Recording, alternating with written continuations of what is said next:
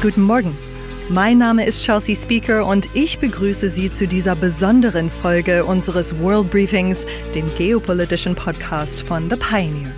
Sigmar Gabriel ist natürlich dabei, ehemaliger Vizekanzler und ehemaliger Außenminister.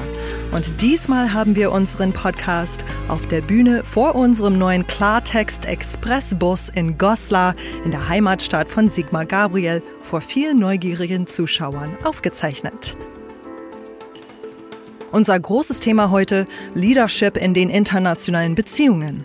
Wie steht es um das Thema Führung in den USA, in Russland, in China und natürlich hier in Deutschland? Und welche Folgen hat das für die geopolitischen Entwicklungen auf der Welt?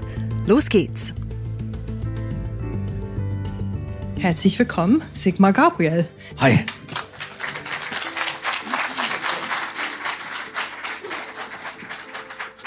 Einen Sessel nehme ich mit nach Hause. Ja, also ich muss sagen, ich bin heute das erste Mal hier in Goslar und ich habe schon so viel von Ihrer Heimatstadt gehört, von Ihnen. Aber jetzt, wo ich hier sitze mit dem, mit dem Fachwerk und dem Schieferstein, ist es wirklich super beeindruckend. Eine wunderschöne Stadt. Vielen Dank, dass wir hier sein können. Was ist für Sie das Schönste an Goslar, Herr Gabriel? Dass es kein Museum ist, sondern dass die Menschen in der Stadt leben und mit der Stadt sich verändern. Also es ist nicht jetzt irgendwie äh, 1100 Jahre alte Stadt, die man als Museum aufbereitet, sondern eine ganz lebendige. Das finde ich eigentlich das Angenehmste hier. Ja, dann freue ich mich auf ein paar schöne Stunden hier in der Stadt. Aber heute sprechen wir nicht nur über Goslar, wir sprechen auch über Geopolitik. Und in unserem gemeinsamen Podcast geht es ja um Geopolitik. Wir wissen aber alle, das Wichtigste an den internationalen Beziehungen sind die Persönlichkeiten, die die Staaten und die Regierungen führen. Also schlage ich vor, wir unterhalten uns heute über das Thema Leadership. Sind Sie damit einverstanden? Ja, wobei ich widersprechen würde, dass ja. nicht das Wichtigste die Personen sind, sondern in der Regel die Interessen, die Staaten haben und die dann durch bestimmte Personen zum Ausdruck gebracht werden. Aber ich glaube, Churchill hat mal gesagt, ähm, Staaten haben keine Freunde, sondern Interessen. Und das, glaube ich, übersehen wir gelegentlich. Äh, nicht nur unsere eigenen, sondern auch, dass bei anderen im Wesentlichen es nicht um Werte, Freundschaft oder Persönlichkeiten geht, sondern um Interessen. Aber natürlich haben die Persönlichkeiten eine, spielen eine große Rolle, wie das realisiert wird. Aber dass sie das Entscheidende sind, das glaube ich nicht. Hm, trotzdem reden wir ein bisschen darüber heute, würde ich sagen. Ich habe nämlich, äh, ich habe mir überlegt, in allen Hollywood-Filmen spielt der US-Präsident eine große Rolle, wenn es darum geht, die Welt muss gerettet werden vor der Pandemie, vor dem Atomkrieg, vor den Außerirdischen.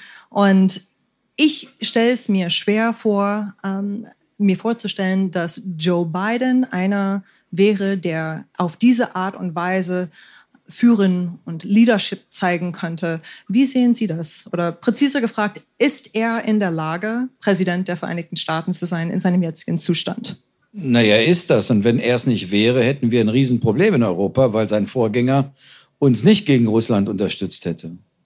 Also der, sein Vorgänger hat mir mal gesagt, diese ganze Sache in der Ukraine, das ist euer Problem, das geht uns nichts an. Und die Japaner auch nicht, deswegen brauchen wir bei G7 gar nicht drüber reden.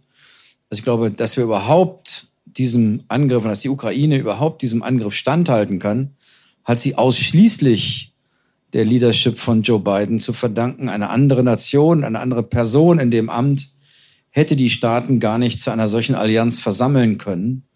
Äh, und das hat natürlich was damit zu tun, dass jeder, der für dieses Amt kandidiert in den USA, mit Ausnahme von Herrn Trump, dass der schon der Überzeugung ist, dass die Vereinigten Staaten für die Art und Weise, wie es auf der Welt zugeht, unverzichtbar sind. Barack Obama hat das genannt, die indispensable nation, die unverzichtbare Nation.